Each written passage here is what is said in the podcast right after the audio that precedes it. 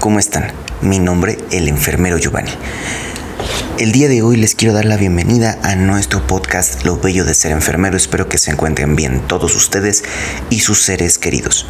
Este es un podcast semanal de todos los martes. Están pendientes de todo el contenido, información y capacitación. Bienvenidos a Lo Bello de Ser Enfermero. El día de hoy, nuestro capítulo número 31 hablaremos acerca de la atención de enfermería al paciente renal crónico. Iniciaremos con la frase de la semana. Esta vez elegimos una frase anónima que menciona, si después de esta pandemia no somos mejores personas, entonces no habremos aprendido nada de la vida. Como introducción, definiremos a la enfermedad renal crónica como un síndrome complejo que se caracteriza por la disminución de la tasa de filtrado glomerular a menos de 60 mililitros minuto por 1.73 metros cuadrados. Dura tres meses o más. Esta enfermedad se asocia con una reducción en la calidad de vida, aumento en los gastos médicos y muerte prematura.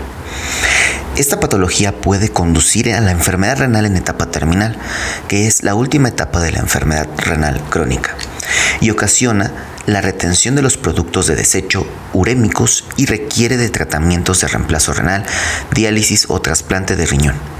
Los factores de riesgo incluyen cardiopatía, diabetes, hipertensión y obesidad, vasculopatías, enfermedades de túbulo intersticiales, uropatías obstructivas, glomerulonefritis y la enfermedad renal poliquística. Esta última como una enfermedad congénita. De todas las etiologías mencionadas, en México el 50% de las personas con diabetes mellitus tienen enfermedad renal crónica. De importancia conocer que en las primeras etapas puede haber un daño significativo a los riñones sin la presencia de signos y síntomas. Y esto va a ser muy importante puesto que los pacientes que lleguen a hospitalización llegarán con signos y síntomas. Y es por eso que debemos em, prevenir este tipo de complicaciones. Si un paciente ya tiene hipertensión, si un paciente ya tiene diabetes, si un paciente tiene una uropatía obstructiva, una enfermedad túbulo intersticial, tuvo alguna vasculopatía como lupus, por ejemplo, eh, tiene insuficiencia cardíaca, se infartó, entonces, bueno, tenemos que cuidar a partir de ahora mucho más el sistema renal. Estos son factores de riesgo que van a desarrollar la enfermedad renal crónica en algún momento de la vida y obviamente esto complicar la mortalidad de los pacientes. De acuerdo con la National Kidney Foundation, eh, este eh, NKF por sus siglas en inglés, la etapa 5 se diagnostica cuando los riñones no pueden eliminar los desechos metabólicos del cuerpo o realizar sus funciones regulatorias además de presentar una tasa de filtrado glomerular menor a 15 mililitros por minuto por 1.73 metros cuadrados. Por lo tanto, se requiere de tratamiento de reemplazo renal para sostener la vida, entendiendo que una tasa de filtrado glomerular normal la podemos considerar por arriba de 60 mililitros minuto por 1.73 metros cuadrados. Entonces es importante que veamos, se disminuye hasta una cuarta parte la función de nuestro riñón. Esto es muy importante, no sabemos cómo eh, manejarlo puesto que eh, si no se hacen estudios constantes no sabremos exactamente cuál es la tasa de filtrado glomerular de nuestro paciente. Para esto necesitamos a la creatinina, necesitamos el volumen urinario, el peso del paciente, el área de superficie corporal y todo esto pues bueno nos va a ir sirviendo para conocer eh, este tipo de datos. Muy bien. Eh, como les había mencionado, todo esto cuando tengamos una tasa de filtrado glomerular menor a 15 mililitros minuto por 1.73 metros cuadrados, necesitaremos darle un tratamiento de reemplazo renal lento continuo un tratamiento de reemplazo renal intermitente, una diálisis peritoneal, una hemodiálisis convencional y pues bueno, Depende del paciente, será el tratamiento que le daremos. Es importante darles a conocer a nuestros pacientes que el hecho de padecer una enfermedad renal los hace propensos a presentar una enfermedad cardiovascular. Van de la mano. Si el paciente presenta insuficiencia cardíaca, presentará insuficiencia renal. ¿Listo? Esto es muy importante. Y si el paciente presenta insuficiencia renal, tarde o temprano presentará insuficiencia cardíaca. De la mano, como ya se los había comentado en capítulos anteriores, todo esto va de la mano. El tratamiento oportuno de la hipertensión, anemia y de la hiperglicemia, así como la detección de la proteinuria, ayudan a retrasar la progresión y mejoran los resultados para nuestros pacientes. Conocemos también la escala de Cádigo, que es una enfermedad renal crónica, de los grados 1, 2, 3A, 3B, 4 y 5, que se relaciona con la tasa de filtrado glomerular y la interrelación con la albuminuria en A1, A2 y A3 respectivamente. Eh, nos ayuda identificar con una semaforización en donde el color verde es lo normal o lo esperado, el color amarillo claro es un riesgo moderado, el color naranja es un alto riesgo y el rojo es un indicador de enfermedad renal crónica.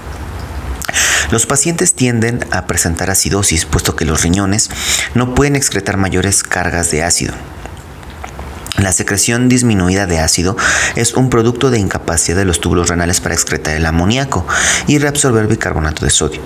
También se ve afectada por reducción la excreción de fosfatos y otros ácidos orgánicos, aumentando así eh, las volatilidades de estos ácidos y generando acidosis metabólica.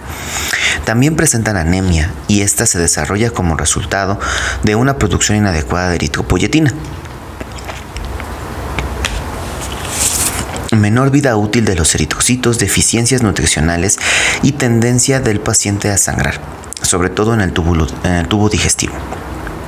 Otras de las anomalías que pueden presentar el paciente con enfermedad renal crónica es la alteración del metabolismo del calcio y del fósforo. La filtración reducida a través del glomérulo renal produce un aumento en la concentración de fosfatos séricos y la disminución recíproca correspondiente en la de calcio sérico. Los valores menores de calcio causan una mayor secreción de la paratormona por parte de las glándulas paratiroides y en la enfermedad renal crónica el calcio abandona al hueso produciendo cambios y enfermedades óseas, osteoporosis principalmente, así como calcificación de los principales vasos sanguíneos y al mismo tiempo el metabolito de la vitamina D disminuye conforme progresa la enfermedad renal crónica. El sujeto con enfermedad renal crónica requiere una atención de enfermería inteligente para evitar las complicaciones de la función renal. Esta obviamente si nosotros no lo hacemos de una manera congruente y em, especializada con cada uno de nuestros pacientes tendremos complicaciones eh, para su manejo. Por eso es que las valoraciones, si bien debemos retomar situaciones eh, estandarizadas, tendremos que pasarlo a una forma individualizada y así nuestros pacientes tendrán una mejor atención. Esto va a evitar complicaciones en, en, el deterioro de la función renal, va a evitar estrés, va a evitar ansiedad, ¿no? de tener pues obviamente alguna afección potencialmente mortal sumado, obviamente, a su enfermedad renal crónica. La atención de enfermería se dirige a valorar el estado hemodinámico puesto que son pacientes que tienden a la hipertensión. Al mismo tiempo, educar al paciente sobre el uso correcto de sus fármacos antihipertensivos, las dosis que debe de estar ingiriendo, la cantidad de agua que debe de tomar junto con el tratamiento antihipertensivo y también este, los horarios, ¿no? Que es importante estarse revisando la presión arterial y también estarse eh, administrando los fármacos, pues usualmente con los alimentos. Eh, como un segundo punto, valorar el estado hidroelectrolítico. Identificar posibles fuentes de desequilibrio, ya sea de el sodio, el potasio, magnesio, cloro, calcio, ¿no? y poderle reponer a nuestro paciente pues las cantidades necesarias de los electrolitos que vaya perdiendo durante esta patología. Eh, o si los retiene, pues bueno, buscar una forma de poderlos intercambiar para que los pueda eliminar y no tengamos complicaciones de otro nivel, ¿no? Por ejemplo, eh, la retención del potasio pues le generará posibles arritmias, ¿no? Y esto se ve relacionado con las enfermedades cardiovasculares que les he estado mencionando durante este eh, capítulo. Em, también vamos a limitar la ingesta de líquidos diarios de acuerdo a las necesidades del paciente, aunque habitualmente suele rondar en un litro diario lo que se les em, eh, indica, ¿no? Pero bueno, De acuerdo al paciente será la cantidad de líquidos que podrán ingerir diario. Eh, tenemos también em, implementar un programa dietético para asegurar una ingesta nutricional adecuada dentro de los límites del régimen de tratamiento y evitar hiperglucemias, ya que estas suelen ser frecuentes. Entonces también está valorando esa parte de la función. Em, de nuestro páncreas que bueno este probablemente se genere a partir de un enfermo renal crónico la diabetes o al revés la diabetes genera la enfermedad renal crónica como ya lo habíamos comentado. Es importante evitar esos picos hiperglucémicos porque pueden complicar eh, el, estado clínico de nuestro paciente. Em, y bueno esto también recordando que el 50% de los pacientes con enfermedad renal crónica en nuestro país, en México, tienen diabetes mellitus. Si el paciente es sometido a alguna terapia de reemplazo renal, se debe obtener su peso antes y después, ya sea diálisis peritoneal, hemodiálisis y bueno, si el paciente no lo permite en la terapia de reemplazo renal lento continuo, pues también debemos de hacerlo. Muchas veces las camas con las que contamos en las terapias intensivas todavía no tienen la tecnología, al menos en nuestro país, ¿no? En un hospital privado claro que la tendrán, pero en un hospital público será difícil que tengamos el suficiente número de camas que nos puedan dar el peso de nuestro paciente para poder determinar cómo vamos evolucionando con la terapia de reemplazo renal lento continuo y ese ultrafiltrado que nosotros le vamos a querer eliminar a nuestro paciente. Muy bien. Em, porque también debemos de obtener el peso seco, es decir, el peso que nosotros queremos o quisiéramos que nuestro paciente tuviera después de la hemodiálisis, la diálisis peritoneal o la terapia de reemplazo renal lento continuo. Promover sentimientos positivos al incentivar el autocuidado, la independencia de nuestro paciente, pues es otra de las muchas intervenciones que nosotros vamos a realizar con ellos, puesto que, bueno, hay pacientes que se deterioran rapidísimo y, bueno, hay que motivarlos a que sigan cuidándose, a que sigan su régimen alimenticio de manera correcta, porque, pues, bueno, esto les puede complicar muchísimo las condiciones de vida. Involucrar a los familiares para el cuidado y atención del paciente porque es conocido que los pacientes con enfermedad renal crónica cada vez que avanza la enfermedad son pacientes que se hacen más débiles físicamente, tienden a cuidarse menos y es menos autónomo este paciente. Por lo tanto, debemos involucrar al familiar, hacer estrategias para que el familiar no sufra de ese cansancio y entonces poderlo atender. Ahora, la referencia acerca de la terapia de reemplazo renal lento continuo lo pueden encontrar en un capítulo anterior del podcast. Todavía no lo subimos como tal a YouTube eh, hasta el día de hoy que se está grabando este video y que se está subiendo, pero pronto lo podrán encontrar también en YouTube. Y si no, pues bueno, en las plataformas de audio como Spotify, Anchor, Web Browser, Amazon Music, iHeartRadio, Apple Podcast, Google Podcast, en todas esas aplicaciones, pues bueno, pueden encontrar el episodio de la terapia de reemplazo renal lento continuo y las diferencias entre una hemodiálisis, una hemofiltración, una ultrafiltración y una hemodiafiltración veno-venosa continua. Eh, pues bueno, hasta aquí el tema del día de hoy. Sigan con nosotros en nuestras redes y en las plataformas de podcast más escuchadas, ya se las mencioné, ¿no? Spotify, Google Podcast, Apple Podcast, Anchor Web Browser, eh, Amazon Music, iHeartRadio, ahora en YouTube, ¿no? También nos pueden seguir y nos pueden escuchar.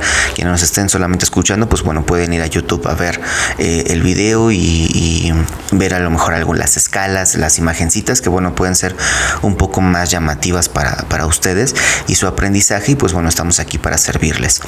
Eh, por favor, denle manita arriba, denle like al episodio, este eh, márquenlo como de sus favoritos en las plataformas de podcast. Eh, aquí en YouTube denle like, suscríbanse, activen la campanita, nos van a ayudar muchísimo para seguir creando mucho mejor contenido para todos ustedes. Eh, aprovecho también para agradecer siempre todo el apoyo que nos han brindado la República Mexicana principalmente, pero también a gente en Latinoamérica y el Caribe, eh, gente de Estados Unidos, Alemania, España y en algunos otros en otras partes del mundo. De verdad, gracias por escucharnos. También para comentarles que si ustedes quieren que hablemos de un tema en específico, pues bueno, pronto lo tocaremos, ¿no? Eh, pueden mandarnos ese mensaje en las plataformas de Instagram y YouTube y allí pues nosotros les estaremos... Eh, respondiendo lo más pronto posible. Si alguien quiere venir y colaborar, claro que sí estamos abiertos para hacernos notar, para hacernos crecer juntos, empoderar a nuestra profesión desde esta eh, em, situación o esta, este lugar en el que nos encontramos. Y pues bueno, pronto, pronto, lo bello de ser enfermero tocará todos esos temas. El siguiente capítulo, el número 32 hablaremos acerca de la norma oficial mexicana 019 y su correcta aplicación. Espero que se encuentren bien y nos escuchamos la siguiente semana. Gracias y hasta la próxima. Suscríbanse.